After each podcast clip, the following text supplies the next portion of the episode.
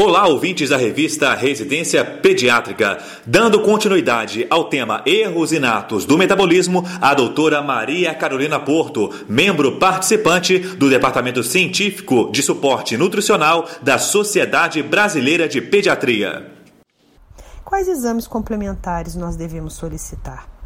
Falamos inicialmente de uma triagem onde preconizamos o hemograma completo, as provas de função hepática, incluindo o coagulograma, os testes de função renal, ácido úrico, gasometria com cálculo de anion gap, dosagem de eletrólitos, principalmente sódio, potássio, cloro, magnésio, fósforo e cálcio, a glicose plasmática e amônia. Na urina, pesquisamos elementos anormais e sedimentos através do EAS e substâncias redutoras e cetonúria.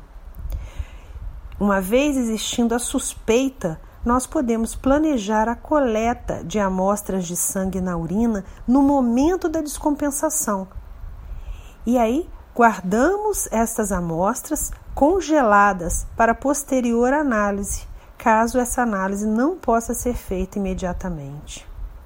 Se houver necessidade e possibilidade, podemos também solicitar ultrassonografia para avaliar o fígado e o baço, as tomografias computadorizadas ou a ressonância magnética de crânio com espectrometria de prótons, que podem ser úteis, pois alguns exibem achados característicos em algumas síndromes metabólicas.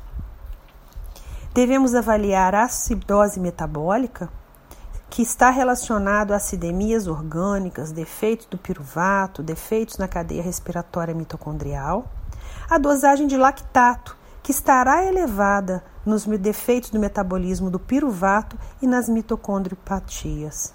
O anion gap elevado, ou seja, maior que 16, é comum nas acidemias orgânicas e nos defeitos do metabolismo do piruvato e de cadeia respiratória mitocondrial.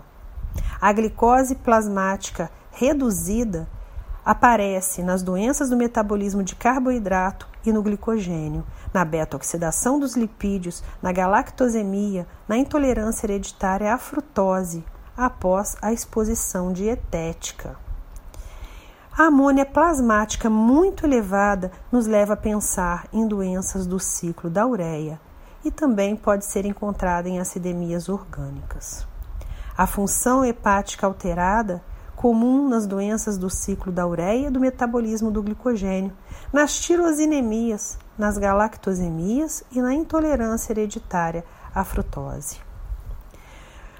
O tratamento ele tem que ter inicialmente duas metas básicas: a remoção do metabólito acumulado e a prevenção do catabolismo. Então, qual é o papel do médico pediatra ao se defrontar com uma criança com a possibilidade de um erro inato do metabolismo? Inicialmente, tratar a descompensação aguda, a desidratação, a acidose metabólica, a hipoglicemia e os distúrbios eletrolíticos que acompanham.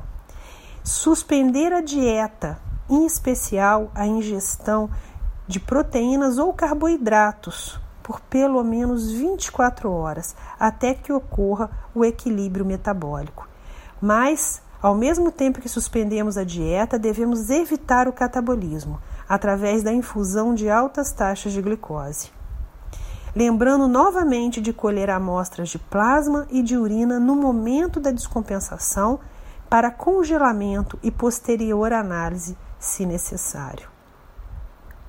A médio prazo, nós podemos tratar as descompensações com restrições dietéticas ou com algum agente, algum cofator, através da remoção de agentes desencadeantes, utilizando fórmulas específicas, restrição de alguns alimentos ou do consumo total de proteínas ou do carboidrato específico.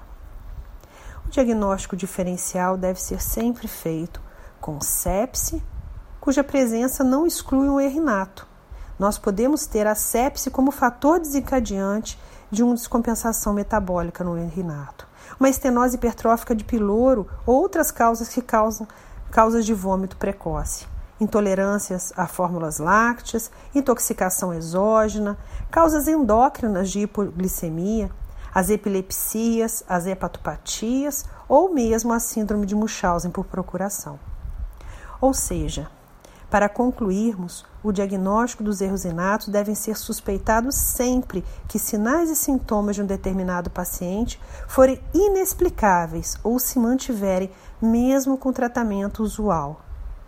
Atenção especial devemos ter aos pacientes com antecedentes clínicos de sua família, história de consanguinidade, mortes precoces e natimortos na história pregressa.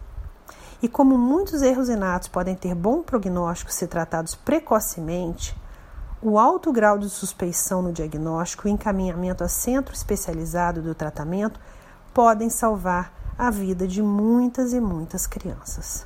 Um abraço a vocês.